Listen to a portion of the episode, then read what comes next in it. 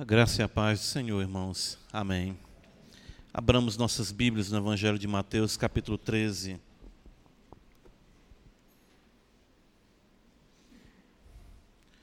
Nós iremos ler dessa feita dos versos 10 até o versículo de número 17.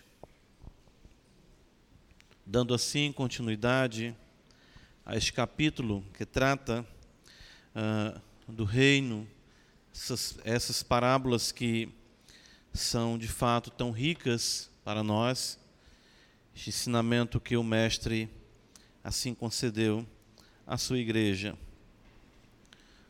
Mateus capítulo 13, a partir do versículo 10. Diz-nos assim a palavra do Senhor. Então se aproximaram os discípulos e lhe perguntaram: Por que ele falas por parábolas? Ao que respondeu: Porque a vós outros é dado conhecer os mistérios do reino dos céus, mas aqueles não lhes é isso concedido. Pois ao que tem se lhe dará, e terá em abundância, mas ao que não tem, até o que tem, lhe será tirado. Por isso lhes falo por parábolas, porque vendo não veem, e ouvindo não ouvem, nem entendem. De sorte que neles se cumpre a profecia de Isaías: Ouvireis com os ouvidos, e de nenhum modo entendereis. Vereis com os olhos, e de nenhum modo percebereis. Porque o coração deste povo está endurecido. De mau grado ouviram com os ouvidos e fecharam os olhos para não suceder que vejam com os olhos, ouçam com os ouvidos, entendam com o coração, se convertam e sejam por mim curados. Bem-aventurados, porém, os vossos olhos, porque veem, e os vossos ouvidos, porque ouvem. Pois, em verdade, vos digo que muitos profetas e justos desejaram ver o que vedes e não viram, e ouvir o que ouvis e não ouviram. Amém. Vamos orar ao Senhor. Pai nosso que estás nos céus, santificado seja o teu nome, venha o teu reino e que seja feita a tua vontade, assim na terra como no céu. Magnifica o teu nome, Deus Supremo, e a tua palavra. Que possa ser exibida diante de nós para o louvor da tua glória a cruz de nosso Senhor Jesus Cristo. E isso tudo feito no poder do teu Santo Espírito. Não a nós, Senhor, não a nós, mas ao teu nome da glória. Por amor de ti, Senhor, faz tudo isso. Cativa os nossos corações a ti e que nossas mentes possam compreender da tua mente, como revelado na Escritura, a tua vontade para nossas vidas. Tua igreja precisa de ti nós precisamos de Ti. Não nos deixe sozinhos, Senhor, mas que possamos cada vez mais, no aprendizado da verdade, nos submetermos com muito amor à palavra ensinada, nosso caráter transformado, nossa vida cada vez mais limpa por Ti, sendo nós o Teu povo, Tua morada, Teu templo, casa de Deus, pedras vivas, juntos, Senhor, construídos, lançados de fato uh, no Senhor, fundamentados no Senhor, sendo casa espiritual para o louvor do teu nome. Fortalece o teu povo, cada homem que aqui está, cada mulher, cada jovem, cada criança, enfim, que o teu nome seja glorificado, que cada um possa receber de ti o poder necessário para que com graça viva, de fato vivam a legitimidade dos papéis a cada um atribuídos por ti. Ser assim exaltado. Vidas que ainda não te conhecem, tu possas, bondosamente, nessa noite, tu és poderoso para assim fazer, trazer à luz, de fato transportar o reino das trevas para o reino do Filho do teu amor. Faça, Senhor, tudo isso. Nós assim cremos que é de acordo com a tua vontade, para a glória do teu nome, em Cristo Jesus nós cremos, Senhor, no poder do Teu Espírito Santo.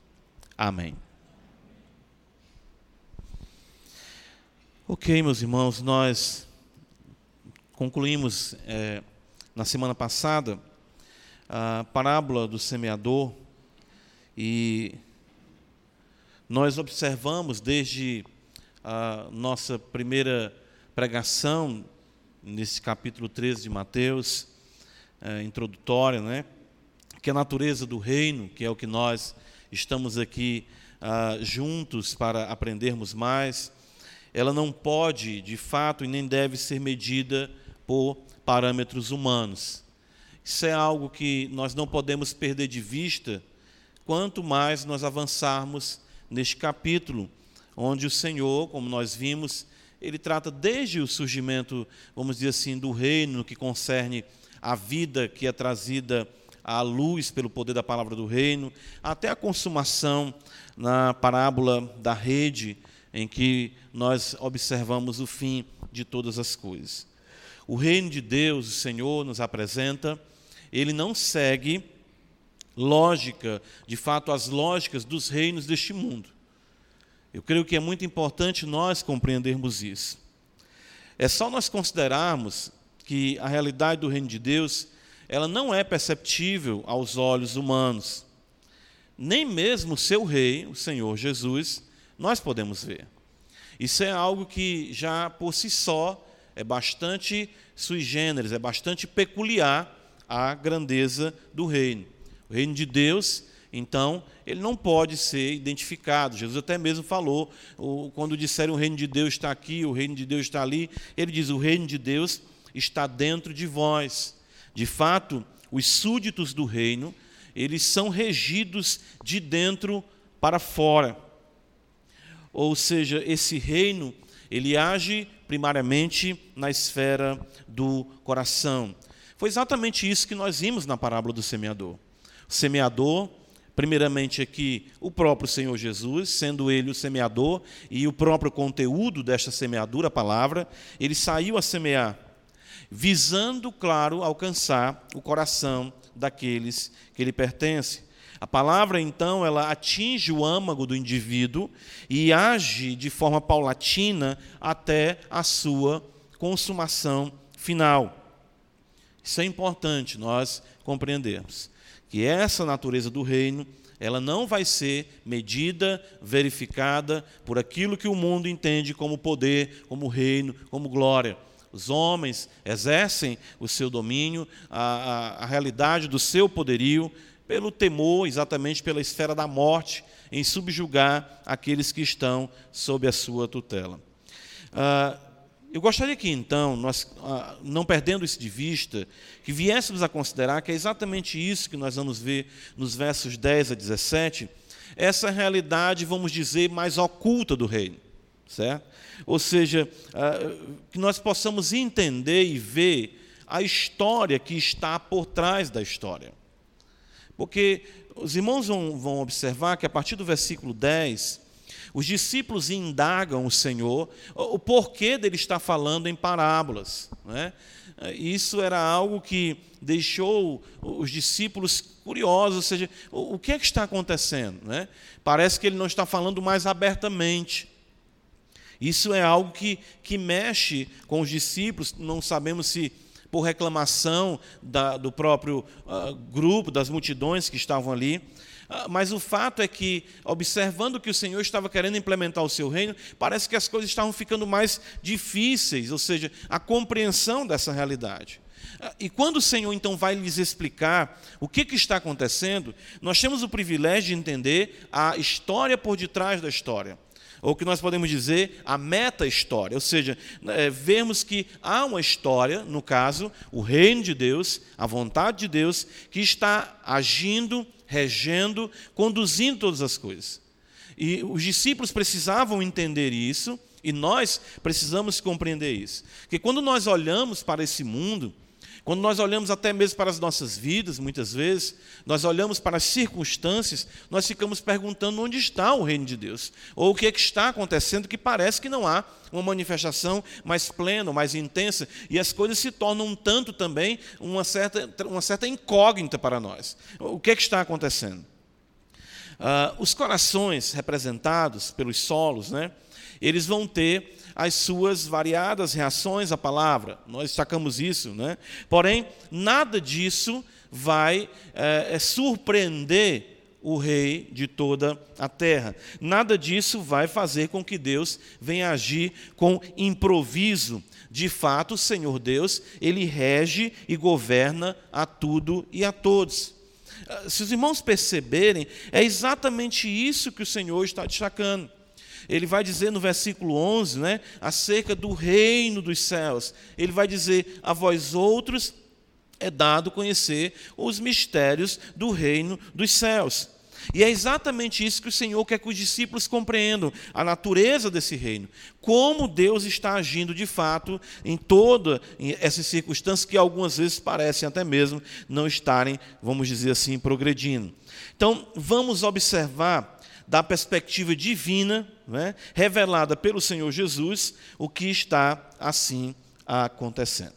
Versículo 10, então, os discípulos indagam o Senhor, porque lhes fala por parábolas. Então ele responde: A vós outros é dado conhecer os mistérios do, do reino dos céus, mas àqueles não lhes é isso concedido. Ah, os mistérios do reino dos céus, é, é importante nós é, entendermos, primeiramente, essa palavra mistérios. Né? Ah, nós vamos tratar dela um pouco mais à frente, eu deixei aqui para o final, mas primeiro eu quero salientar aqui o princípio de que as verdades benditas do reino de Deus não estão ao alcance de todas as pessoas. Isso é algo ah, que nós temos que entender. Ou seja, nem é esse o propósito divino. Não é o propósito de Deus que o conhecimento do Evangelho, de forma salvadora, alcance sim todos os homens. Não é esse o propósito. Senão nós estaríamos aqui afirmando ou pregando a realidade do universalismo, ou seja, de que Deus há de salvar toda a humanidade. E não é isso que a Escritura, de fato, estabelece para nós. O próprio termo mistério, embora ele vá ganhar uma conotação no Novo Testamento de algo que vai ser trazido à luz maior. É isso que o apóstolo Paulo vai dizer na epístola aos Efésios, em Gálatas também. Mas é importante que ainda é mistério. Ainda assim, são verdades que precisam de certa luz. Os discípulos mesmos tinham dificuldade com isso. Por isso eles perguntam ao Senhor: por que tu estás falando com eles por parábolas? As parábolas, então, traziam sim um objetivo de revelar a verdade, mas nas, pará nas parábolas também haviam sim o objetivo de ocultar a verdade. E isso é algo que exatamente está atrelado à dinâmica do reino, que é glorioso e foge totalmente da nossa compreensão. Mas o fato é que toda a Escritura destaca isso para nós. o próprio fato de Deus se revelar a Abraão e não a outro homem, o próprio fato de Deus escolher Isaac é, e não Ismael, o próprio fato de Deus preferir Jacó em vez de Esaú, o próprio fato de Deus constituir um povo para si, a nação de Israel, e deixar com que todos os povos andassem na ignorância. Tudo isso em todas as Escrituras revelam exatamente o propósito de Deus de agir com um povo, se revelar a um povo, ainda que esse povo seja, por dado momento, até chamado de pequenino rebanho, como o Senhor fala, ou mesmo remanescentes. No Evangelho de Mateus, capítulo 11, se você voltar um pouco comigo, a partir do versículo 20, essa realidade do mistério, dos mistérios do reino dos céus, ela se torna bastante impactante para nós. Isso quando nós vamos estudar em teologia ou falar em sala de aula, eu digo sua experiência como professor em sala de aula, isso choca os alunos que escutam isso a primeira vez. Mas o Senhor exatamente fala isso para os discípulos. Veja só, ainda mesmo aqui no versículo 20 ele diz, ah, registrado por Mateus: Passou então Jesus a increpar as cidades nas quais ele operara, numerosos milagres pelo fato de não terem se arrependido. Ai de ti, Corazim, ai de ti, Betsaida, porque sentirem em Sidom se tivesse operado os milagres que em vós se fizeram, há muito que elas se teriam arrependido com pano de saco e cinza. E contudo vos digo, no dia do juízo haverá menos rigor para Tiro e Sidom do que para vós outros. Tu, Cafarnaum, elevar-te-ás porventura até o céu? Descerás até ao inferno, porque se em Sodoma se tivessem operado os milagres que em ti se fizeram, teria ela permanecido até o dia de hoje. Digo-vos, porém, que menos rigor haverá no dia do juízo para com a terra de Sodoma do que para contigo. Segura aí, deixa o texto aberto. Veja, o Senhor está dizendo que se em Tiro e em Sidom se em Sodoma se tivesse pregado a palavra de Deus, aquelas pessoas teriam se arrependido. Mas não foi esse o propósito de revelar a Tiro, a Sidom, a Sodoma, os mistérios do reino dos céus. Isso foi um privilégio destacado para Corazim, para Betsaida e para Cafarnaum. Embora mesmo ali não houvesse um arrependimento que o Senhor de fato almejava, desejava ali para os homens. No versículo 25 então, Jesus vai dizer: Veja só, ele diz: Graças te dou, ó Pai, Senhor do céu e da terra porque ocultaste essas coisas aos sábios instruídos e as revelaste aos pequeninos. Sim, ó Pai, porque assim foi do teu agrado. Tudo me foi entregue por meu Pai. Ninguém conhece o filho senão o pai, e ninguém conhece o pai senão o filho, e aquele a quem o filho quiser revelar. Vejam, irmãos, Jesus está mostrando que a visão do reino de Deus, a compreensão do reino de Deus, o fazer parte do reino de Deus, de fato entender os mistérios do reino de Deus, não é para todo homem.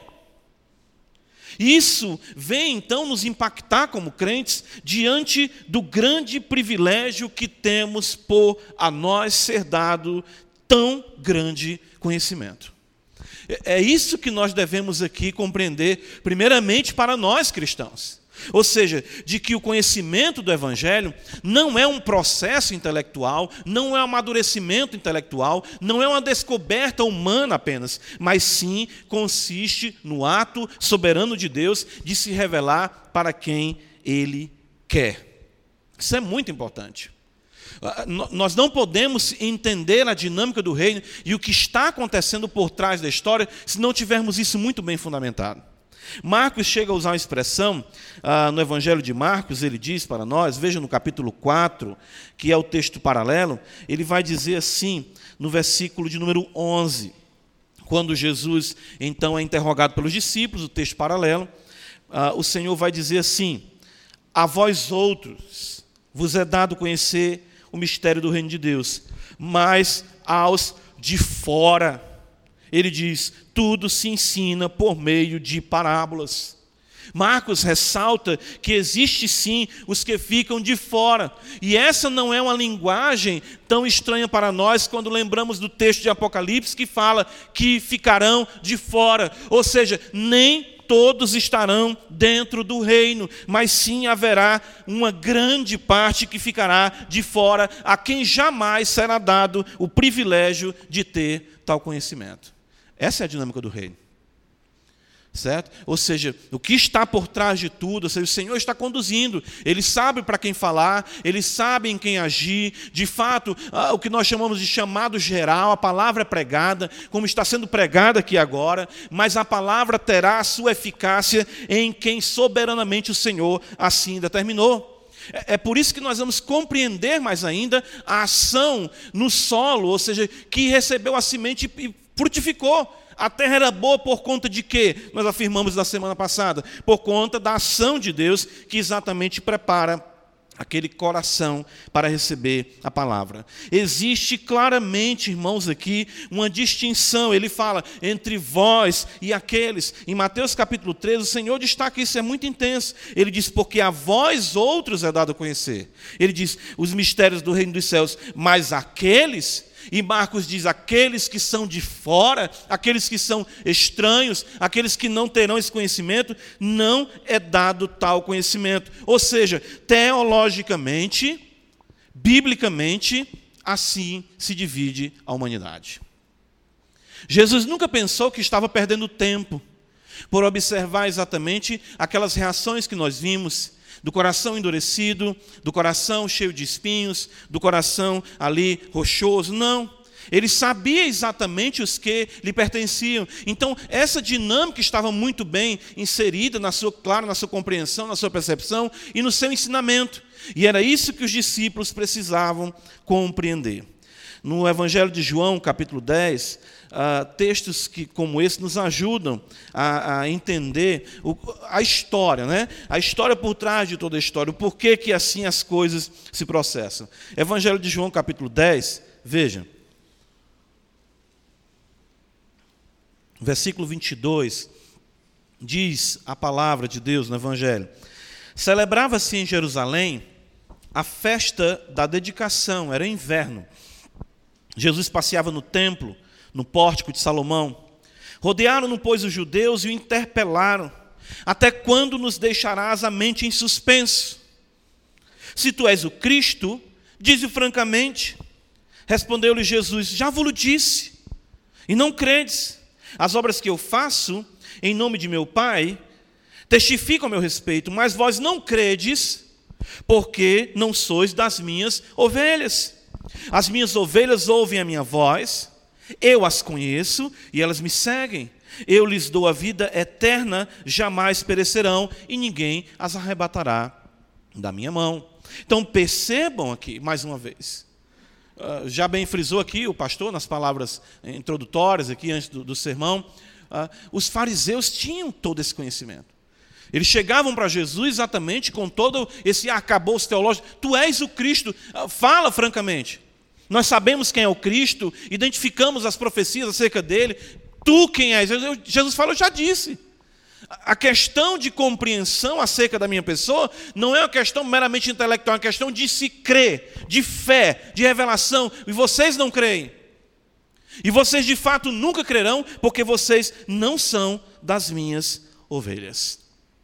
Então, essa, é, essa realidade do reino, ela conforta o coração do crente, ela humilha o coração do crente, ela ajuda o crente a ser grato, dedicado ao Senhor. Era isso que, claro, o Senhor queria dos seus discípulos, dos seus apóstolos, que sempre teimavam em sua jornada anterior à sua morte e ressurreição, a quererem saber quem era o maior, quem era o melhor. Não, não é nada disso. A questão do reino de Deus consiste exatamente em Deus bondosamente revelar-se para quem Ele quer.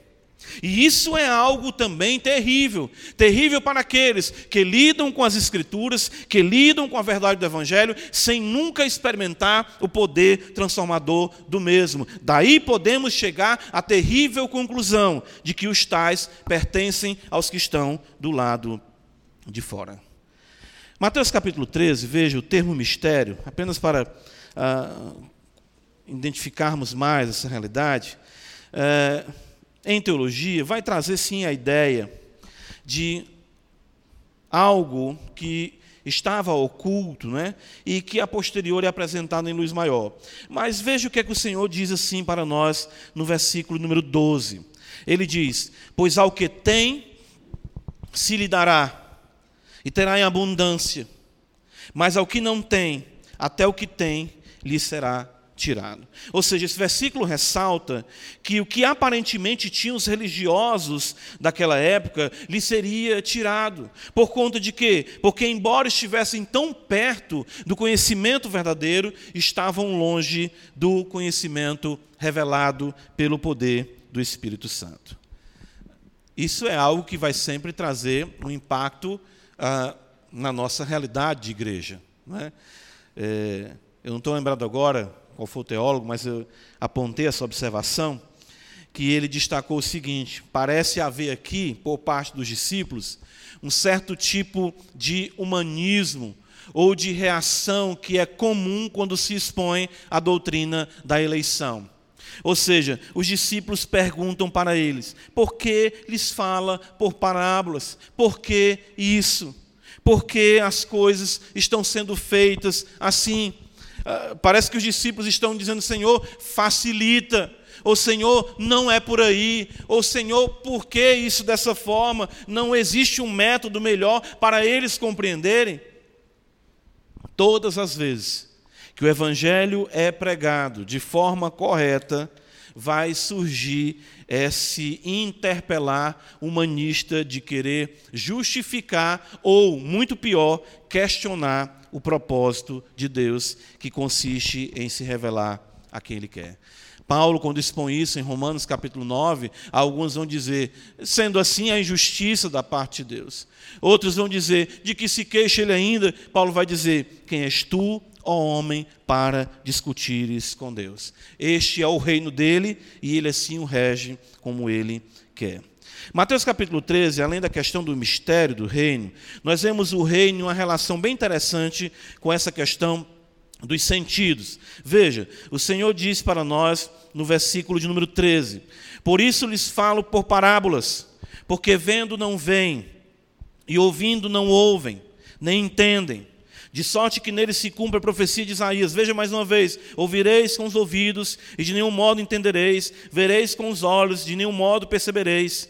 E ele ainda fala mais uma vez, um pouco à frente: ele diz, é, de mau grado ouviram com os ouvidos, fecharam os olhos. Uh, e ele diz: para não suceder que vejam com os olhos, ouçam com os ouvidos. A ênfase aqui nos sentidos é muito intensa por parte do Senhor.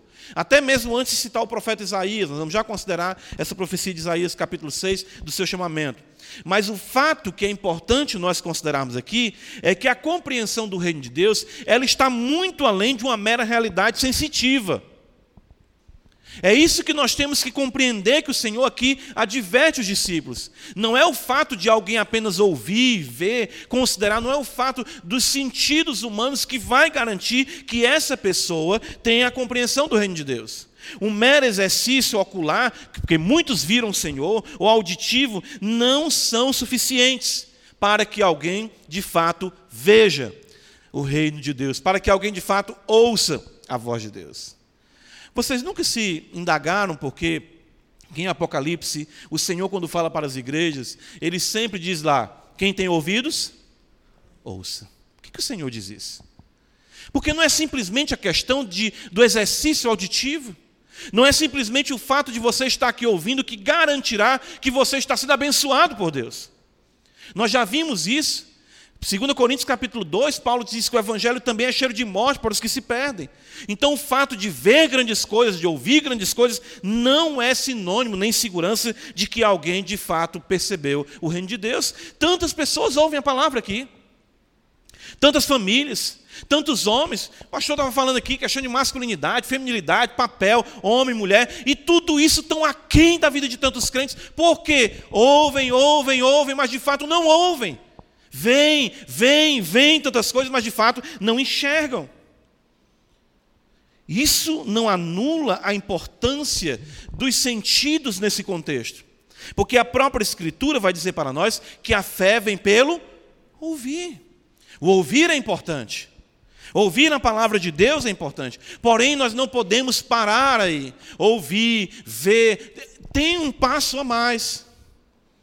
Veja o que está escrito no versículo 13, mais uma vez, ele diz: ah, Por isso lhes falo por parábolas, porque vendo não veem, ouvindo não ouvem, nem entendem. Aqui está o segredo. Aqui está o último e imprescindível passo para uma relação veraz com o reino de Deus. Veja mais uma vez no verso de número 15. Ele diz: Vejam com os olhos, ouçam com os ouvidos, e ele diz: Entendam com o coração. Entenda com o coração. Não é somente, irmãos, isso. Por isso que eu questiono muito. É, é, essa realidade me preocupa muito. Eu me preocupo. É interessante isso, né? É claro, nós queremos que o Evangelho seja anunciado, nós queremos que o Evangelho ah, seja propagado hoje em dia pelos recursos da internet. Ah, não existem mais fronteiras, não existem mais barreiras, né? Ah, praticamente para o conhecimento do Evangelho. Mas, por outro lado, essa abundância de conhecimento que não traz entendimento é questionador e, de fato, nos, nos apresenta um sintoma terrível dessa relação com a verdade que não dá o último passo. Que não tenha o último, vamos dizer assim, a chancela, o selo divino. Eu lembro do jovem rico, tudo isso eu tenho guardado desde a minha mocidade. Jesus olha para aquele jovem. A gente falou aqui da, da semente né, que caiu entre os espinhos, bate na trave, mas não vai além. Não vai além de maneira nenhuma, por conta de que de fato, por conta que não entendem de fato o reino de Deus. Ah, irmãos, isso é tão complicado e perigoso que de fato é até mesmo possível se entender a parábola e sua lição. Mas isso não é garantia, nem isso mesmo é garantia de revelação, ou seja, de entendimento e compreensão espirituais. Entenda, a parábola, ela tem uma dinâmica de facilitar a mensagem, de facilitar o que o Senhor quer transmitir. E muitas pessoas até entendem, ah, estou entendendo, sim, palavra, o reino está explicado, ali é uma criança. Semente, a palavra, solo é o coração, ali a semente cabeira do caminho, não é dada atenção à semente, tudo isso há uma compreensão no que concerne ao seu aspecto literário que é atingir, pode ser alcançado por qualquer pessoa. Mas nem isso é garantia de que a pessoa ainda tenha tal compreensão verdadeira, porque aqui entra o âmbito do reino no que concerne a revelação, ao entendimento de a pessoa aplicar aquilo para si, ser tocada, ser transformada e produzir fruto com abundância, ou seja, amar a Deus, servir a Deus em espírito e em verdade. Veja só, uh, dois textos aqui, Mateus capítulo 21, veja, uh, nos apresenta algo que nos deixa perplexos.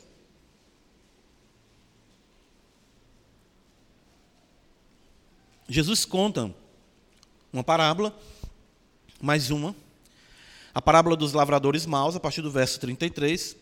Eu não vou ler a parábola, mas apenas a conclusão.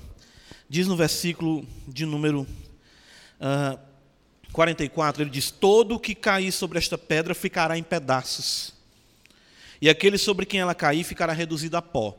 É, é até complicado, mas olha o que diz o versículo 45. Os principais sacerdotes e os fariseus, ouvindo estas parábolas, o que, é que está escrito? Entenderam que era a respeito deles que Jesus falava. E diz o versículo 46: E conquanto buscassem prendê-lo, temeram as multidões, porque estas o consideravam como profeta. Eles entenderam a parábola, sabiam que eram protagonistas ali na parábola, e o que é que eles fizeram com aquele entendimento? Quiseram dar prosseguimento aos seus pecados, que consistia em prender o Senhor e matar o Senhor. Você pode até entender, você vai ver em programas de TV, você vai observar hoje nesses muitos devocionais que existem, de muitos que existem, de muitos livros aí, aplicações das parábolas. Mas isso não significa apreensão da verdade espiritual que o Senhor traz àqueles que lhe pertencem. Olha o que é mais assustador ainda. João capítulo 11, acontece também outro fato bem inusitado. João capítulo 11 diz assim a escritura para nós. Verso número 47. Veja, das muitas tentativas de tirar a vida do Senhor. Então os principais sacerdotes e os fariseus, sempre eles, né? Convocavam, convocaram o sinédrio e disseram: "Que estamos fazendo? Uma vez que este homem opera muitos sinais, irmãos, olha só. Um sinal aponta para uma verdade. Sinal na escritura, e até mesmo para nós hoje, um sinal tem uma mensagem. Esse homem opera muitos sinais. Qual é a mensagem? Não quero saber. Ele está operando muitos sinais. Continua. Se o deixarmos assim, todos crerão nele. Olha só, irmãos. Menos nós, né? Depois virão os romanos e tomarão não só o nosso lugar, mas a própria nação. A preocupação deles era com o poder, com o cargo que tinham, exatamente com a glória humana. Veja o quanto isso é chocante agora. Caifás, porém, um dentre eles, sumo sacerdote, naquele ano, advertiu-os, dizendo: Vós nada sabeis. Olha só nem considerais que vos convém que morra um só homem pelo povo e que não venha a perecer toda a nação. Que coisa linda. Olha o que João explica para nós. Ora, ele não disse isto de si mesmo, mas sendo sumo sacerdote naquele ano, profetizou que Jesus estava para morrer pela nação, e não somente pela nação, mas também para reunir um só corpo os filhos de Deus que andam dispersos. Caifás profetizou e não sabia nada do que estava dizendo. Que coisa aterrorizante, isso aqui deve fazer ah, nós tememos e meu Deus, tem misericórdia de nós. Caifás traz uma palavra maravilhosa e João diz: ele profetizou. Isso foi uma profecia, porque ele é sumo sacerdote, o ofício dele o, o, o qualifica para isso. Mas ele não entendia. Ele fala de Jesus como Cordeiro de Deus, o homem que haveria de morrer pela nação, mas ele mesmo não se inclui, ele não aplica, ele não vive isso, ele não põe termo aos seus pecados. Caifás continua no seu sacerdócio, como todos os outros ali, sem atentarem para a grandeza da revelação. O problema, irmãos, está sempre ah, na esfera do coração. Mateus 13, volta lá. Ah, veja, eu uma vez eu citei essa frase, estava pregando há alguns anos atrás, e eu confesso para os irmãos que eu não tinha ouvido essa frase. Aí alguém foi até dizer essa frase, aí alguém falou, comentou no, na internet essa frase, ouviu o pastor André falando, não é do pastor André, é de fulano de tal. Pronto, eu vou dizer que é de fulano de tal, mas essa frase eu acho bem interessante. Eu, quando citei, eu não sabia, né? Não sei se existe alguma realidade de originalidade por eu não ter conhecimento também. Mas também não faço questão de atribuição da mesma. Vamos deixá-la com John Stott, como a pessoa falou. O coração do problema é o problema do coração. Certo? Qual é o coração do problema? Onde é que está o problema? No coração. Então, citei essa frase, um irmão gostou, postou outro dia, essas cores de internet, né? Eu disse, meu Deus, eu não sabia não, irmão, me. Hoje está bom, já que é, né? Do John Stott, que é, tem aí na, na internet, ok? Mas eu achei interessante.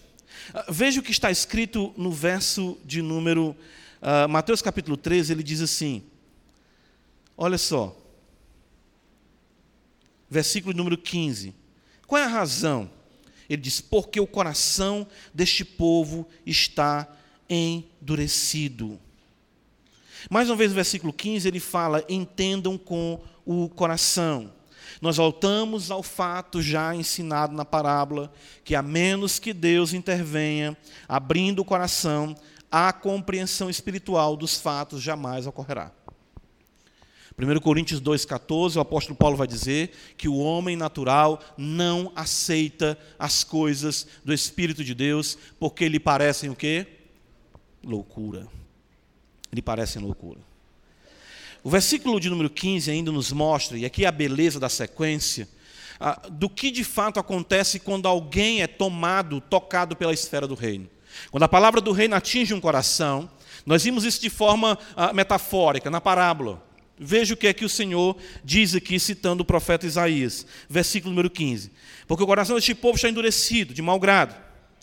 Ouviram com os ouvidos, fecharam os, é, é, e fecharam os olhos. Veja o que é que poderia suceder. Aí ele diz: para não suceder, veja, que vejam com os olhos, ouçam com os ouvidos, entendam com o coração, se convertam e sejam por mim curados. O Evangelho ah, de Marcos vai dizer: sejam por mim perdoados. Ou seja, haja perdão para eles. Então, o que, é que acontece de fato quando alguém adentra a esfera do reino? Ele vê, ele ouve, enfim, ele entende, ele se converte e ele põe termo aos pecados. Tudo isso pela palavra do reino. Então a fé vem pelo ouvir, sim, a pregação, a palavra de Cristo. Isso vai trazer o que? Visão do reino de Deus. Isso vai trazer o que? Entendimento. Isso vai trazer o que? Constrangimento. O amor de Cristo nos constrange. A conversão vai ter exatamente os dois lados, conhecidos por nós como fé e arrependimento. E uma vez que eu creio no Senhor, eu me arrependo dos meus pecados, então serei curado, serei perdoado. É isso que o Senhor ah, destaca. Veja, quando o João Batista estava pregando, e os fariseus enviaram comitiva para sondar quem era, tu és o Cristo, a mesma coisa, né? indagando também João Batista quanto essas questões. E, e, e, as pessoas que chegavam próximo de João Batista diziam: O que é que eu tenho que fazer? Aí João Batista dizia: Se você recebe o seu soldo, se contente com ele, ah, divida a sua túnica, ou seja, não cometa fraude alguma, ah, porque a palavra traz transformação. Não é somente ouvir, se deleitar, o entendimento vai consistir em constranger a pessoa. Como nós vemos em Atos 2, Pedro pregando, e os varões judeus dizem: Que faremos, pois, irmãos? Pedro diz: Arrependei-vos e convertei-vos, para que vocês recebam o perdão dos seus pecados. É o que está exatamente aqui em Mateus capítulo 13, versículo 15. Irmãos, vamos caminhar aqui para a conclusão, que eu creio que aqui é importante para nós entendermos mais ainda o que está acontecendo quando a palavra é pregada, quando a palavra é semeada. E aqui eu pontuei para nós a glória do reino, que de fato traz a cura necessária. Versículo 14, o Senhor Jesus diz: De sorte que neles se cumpre a profecia de Isaías. E o Senhor então passa a citar Isaías capítulo 6, versículos 9 e 10. Isso é maravilhoso aqui no que está acontecendo.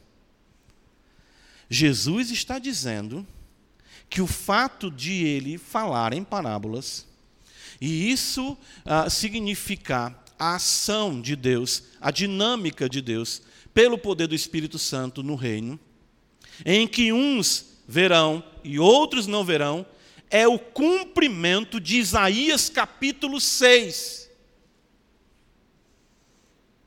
que, que acontece em Isaías capítulo 6? Todos os irmãos sabem no texto. O rei Uzias morre. Está escrito no ano da morte do rei Uzias. O que é que Isaías diz? Eu vi quem? O Senhor. Como? Assentado num alto e sublime trono. Nós estamos falando de quê? Reino de Deus. Olha só. Então Isaías vê exatamente o rei do reino, a glória do reino. Ele vê o Senhor assentado em um alto e sublime trono. O que acontece é que ele vê serafins voando por cima ali do Senhor e cantando: Santo, Santo, Santo é o Senhor dos Exércitos, e toda a terra está cheia da sua glória. A glória do Senhor é revelada a Isaías, e ali nós temos o perdão de Isaías, a purificação de Isaías e o seu comissionamento. Esses versículos que são citados pelo Senhor, no versículo 14 e 15 de Mateus 13, são os versículos 9 e 10, quando o Senhor diz para ele: Vai. Abre lá Isaías, um fato importante aqui. Veja, Isaías 6,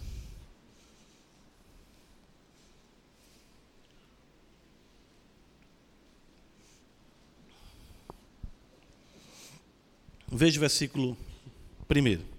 No ano da morte do rei Uzias, ele diz o que? Eu vi. Veja o que o Senhor destaca lá. Eles têm olhos e não veem.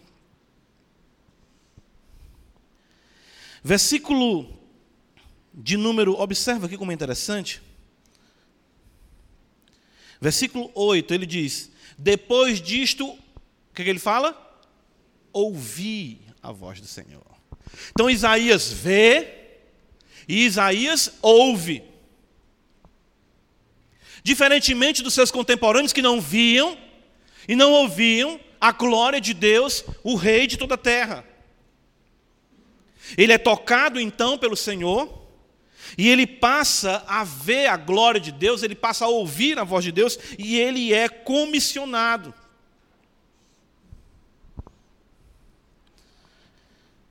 Evangelho de João, capítulo 12, vai nos ajudar também a compreender esse texto. Vamos acompanhando aqui. O Senhor fala que ali se cumpre a profecia de Isaías. Ele diz para nós assim, Evangelho de João, capítulo 12,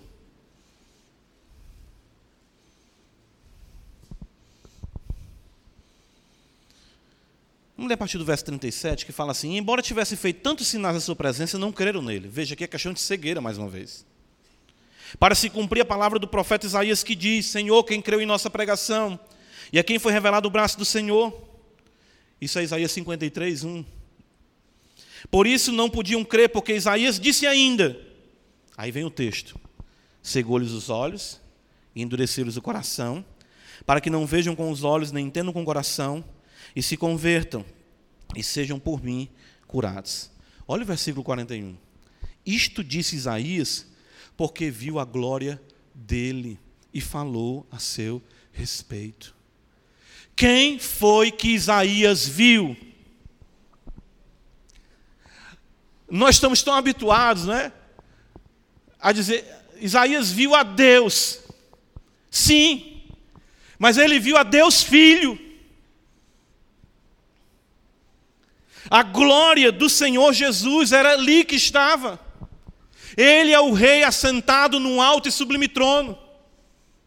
Como é que se dá a purificação de Isaías? Ele vai até o altar, o altar onde era queimado os sacrifícios, onde havia brasa misturada com sangue, e aquela brasa misturada com sangue limpa os lábios de Isaías, remove dele a iniquidade. Como são os nossos pecados perdoados? Pelo sangue que vem do Cordeiro de Deus e toca a nossa vida, limpa o nosso coração, faz-nos ver e ouvir a voz do Deus Todo-Poderoso. Irmãos, nós podemos concluir que a proclamação do Evangelho consiste na manifestação da glória do Rei, que cura os que lhe pertencem. É isso que está acontecendo, é isso que Jesus está dizendo. Embora ele estivesse ali num contexto de humilhação, a sua glória estivesse velada, mas era de fato a própria manifestação do Deus Todo-Poderoso, reinando, agindo, purificando os que lhe pertenciam, abrindo os olhos dos que lhe pertencem, para assim se curvarem aos seus pés. Atos 28, veja só, o apóstolo Paulo. Veja que beleza isso. Esse texto também é citado por Lucas, em Atos 28. Veja o que está escrito no versículo, a partir do verso 25. Paulo está preso em Roma. Olha o contexto também, aviltante. E o texto diz: havendo discordância entre eles, despediram-se, dizendo Paulo estas palavras. Bem falou o Espírito Santo a vosso respeito, por intermédio do profeta Isaías, quando disse: Vai a este povo e dize-lhe: De ouvido ouvireis, não entendereis, vendo vereis, não percebereis porquanto o coração deste povo se tornou endurecido, com os ouvidos uh, ouviram tardiamente, fecharam os olhos, para que jamais vejam com os olhos, nem ouçam com os ouvidos, para que não entendam com o coração e se convertam e por mim sejam curados. Veja o versículo 28. Tomai, pois, conhecimento de que esta salvação de Deus foi enviada aos gentios e eles, o que, é que vai acontecer com os gentios? Eles o quê? Ouvirão a glória de Deus, Isaías viu. A glória de Deus se encarnou. A glória de Deus voltou para o céu. Mas a glória de Deus está na terra pelo poder do Espírito seja no ambiente não propício, como estava Paulo na cadeia, mesmo ali pregando na sua casa preso, a glória do Rei da glória se manifestou e os gentios haveriam de ouvir a palavra de Deus e crerem no seu nome. Mas olha o que acontece no verso 29. Dita estas palavras, partiram os judeus, tendo entre si, o que, é que está escrito? Grande contenda. Quem não vê continua batendo boca sobre Bíblia. Sempre foram assim os judeus, nos dias do rei Uzias, nos dias de Isaías, nos dias do Senhor, nos dias de Paulo, nos dias de hoje. Mas existe um povo que vê, que ouve, porque a eles é dado conhecer os mistérios do reino dos céus. Então, aqui e agora, enquanto pregamos, o Senhor está sentado em seu alto e sublime trono, com anjos voando exaltando o seu nome. E assim nós podemos esperar, e assim nós almejamos que ouvidos e olhos sejam abertos para que a glória de que o homem carece lhe traga cura, ou seja, perdão dos seus pecados. É por isso que Romanos 3, 23, o apóstolo Paulo vai dizer: todos pecaram e carecem de quê? Quem é a glória de Deus? Jesus Cristo. Ele é o Rei da glória. Foi isso que Isaías viu, a glória. A glória trouxe cura para Isaías. Irmãos, nós podemos entender que a beleza do reino, então, ela consiste exatamente nisso. A cura para o pecado do homem não está em psicologização do pecado, em realidades comportamentais, em realidades educacionais, ou seja, lá quais forem.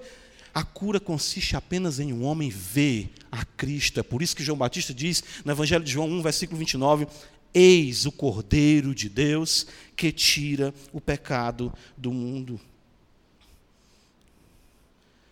Mateus 13, veja só. Veja como faz mais sentido agora, para nós concluirmos. Nós caminhamos para a conclusão e agora para nós concluirmos. Veja, Mateus 13, versículo 16. Bem-aventurados, porém, os vossos olhos, porque veem, e os vossos ouvidos, porque ouvem.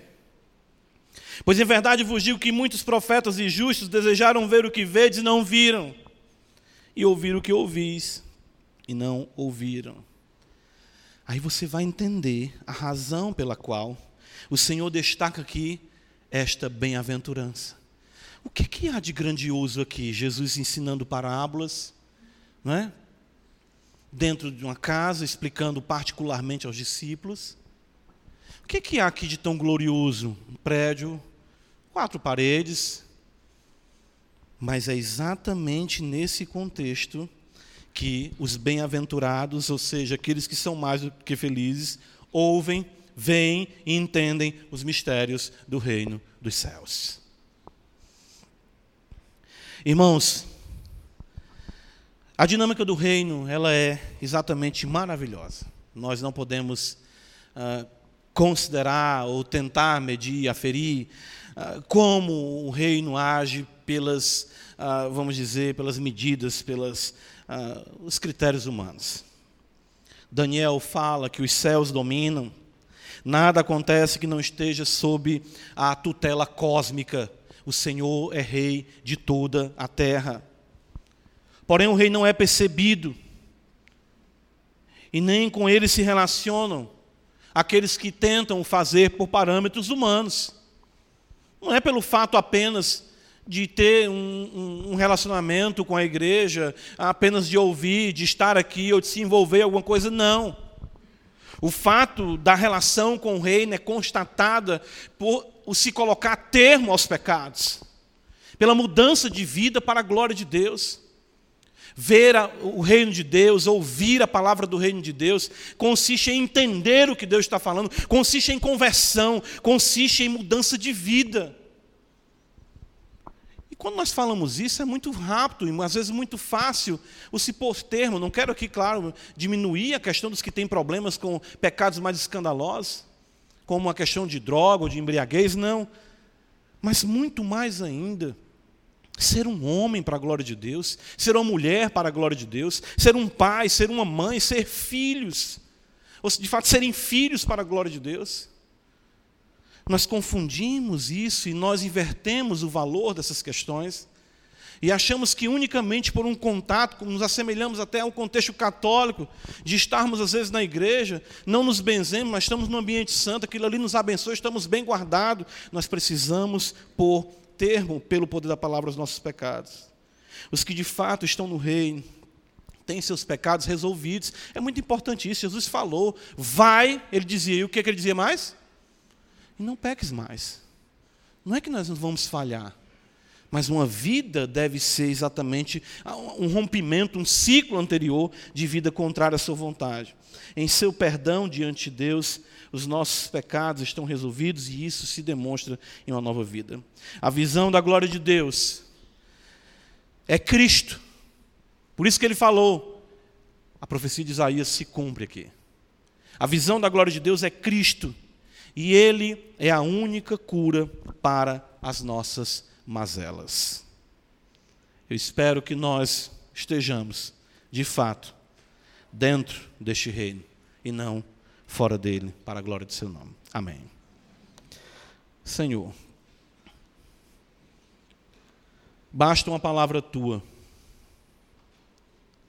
basta de fato para que nossas vidas sejam tomadas por ti, para que vidas sejam aqui transformadas por ti. Magnifica o teu nome, tu que é rei sobre tudo e todos. Em Cristo Jesus, Senhor, te oramos. Amém.